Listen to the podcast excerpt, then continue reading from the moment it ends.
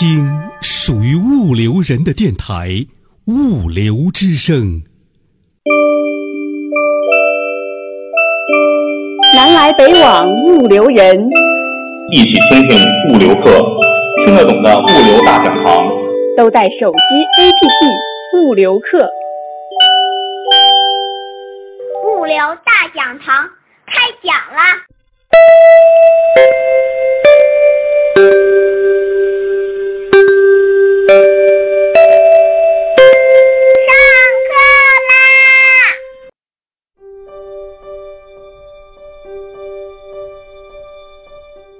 就是我们又呃提到了我们的这个叉车检查和维修，还有维护。那维修叉车的正确计划要考虑的一些问题是什么呢？在这里有一个罗列，大家可以看一下。一个是制造商数据数据盘内有有什么，然后你工作时有没有参照这些数据呢？然后叉车包括灯光、包括警告装置、安全锁、头顶保护设施是不是正常工作？那所有的叉车司机是不是有没有接受过这个常规的培训？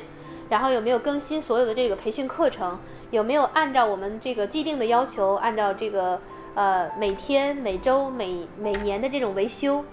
有没有呃司机的这个过失报告？有没有进行这种相关的处理等等？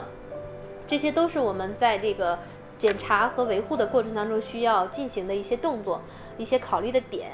那叉车检查，我们其实是可以分为每天、每周或者是每半年进行等等哈。一些日常的检查呢，我们就是从每一班的开始，司机和管理人员都要有一些个检查。那轮胎的压力是否正常？记录上报任何可能，呃轮可能的这种轮胎的损坏，然后所有的刹车是否有效？灯光工作是否正常？动力是否呃这个正常？电瓶的充电情况，包括它的提升和倾斜系统的这个正常工作，这是我们日常的一些检查。那每周我们要检查什么呢？每周的管理人员或者是维修部门要做，呃要做的检查，一个是包含了每天的这个工作检查之外，那么我们还要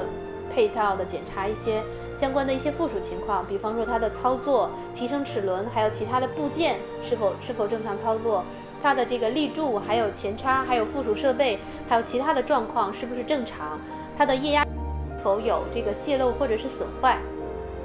那么半年检查的时候呢，或者是我们也把它定为叫做一千小时检查，这个呢可以按照我们的整个的这个时间间隔来，就是所有的这个管理人员和维修部门都要进行的一个检查，就是呃半年一定要检查所有的这个零部件一次，然后检查之后呢要填写这个书面的这个检查报告。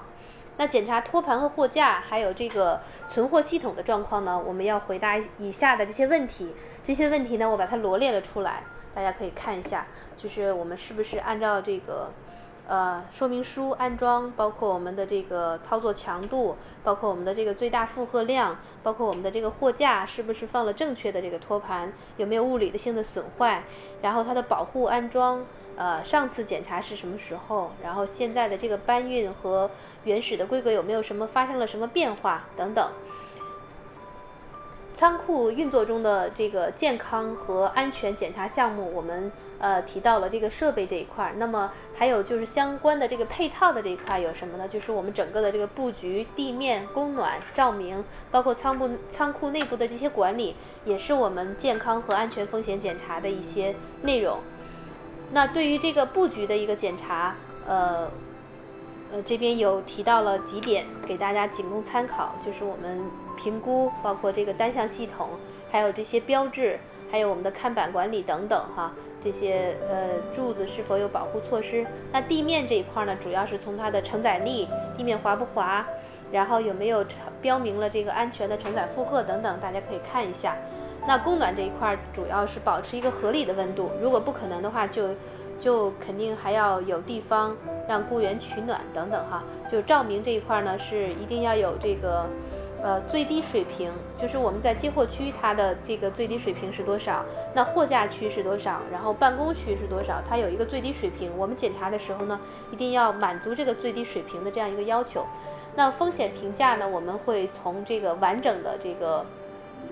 呃，风险评价从这个全部由手工操作来进行，呃，我们会从四个维度来进来进行这个风险评价。首先就是呃它的任务然后呢，其次是它的负荷，包括工作环境，还有个人能力。这个任务这一块呢，主要是我们会看它是不是跟呃货物跟身体保持一定的距离，包括身体运动是否含弯腰和扭动的动作等等。我们会通过这种呃动作，包括它中间的这个间隙呃是否合理，那是否含很频繁、很长时间的这种动作，这种来来评价这个任务。那它负荷呢，我们是按照这种呃。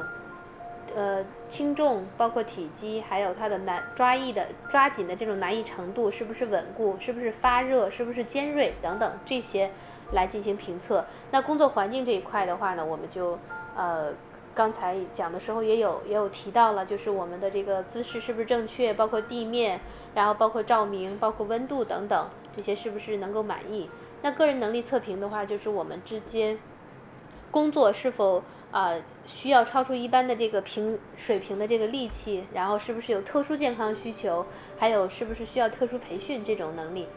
那职员的这呃大部分事故呢，是由人员没有得到充分的培训，或者是没有报告可能的这种危险，没有报告差点发生的这种这种意识所酿成的。所以我们每呃每一个员工在入职之前，我们都要问问他一下，或者是说我们在这个操作的过程当中。一定一定要常常问问以下这些问题，啊，就是他呃是不是按了合理的设备，是不是按照最佳的方法，是不是有没有什么问题，有没有有没有一个正常的一个上报机制等等啊，这些问题给大家罗列在这里，大家可以看一下。那管理者和检查人员永远都不能忘记，就是对员工的这种保护责任。所有的危险呢，也都必须被评估、被正确的行动，这是强制的，而不是可选的。这些都是我们，呃，员工职员必须要有的一些认知。工作安全系统和保护责任的这种，呃，健康和安全立法的概念，一定是在原则上要求保证工作场所任何东西都是要安全的。这个是我们必须要有的一个认知。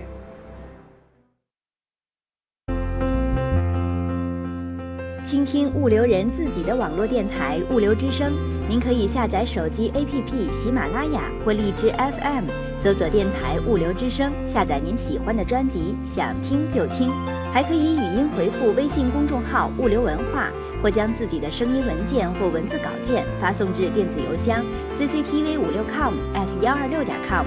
审验通过的投稿就可以在物流之声发布了。物流之声，感谢您的收听，再见。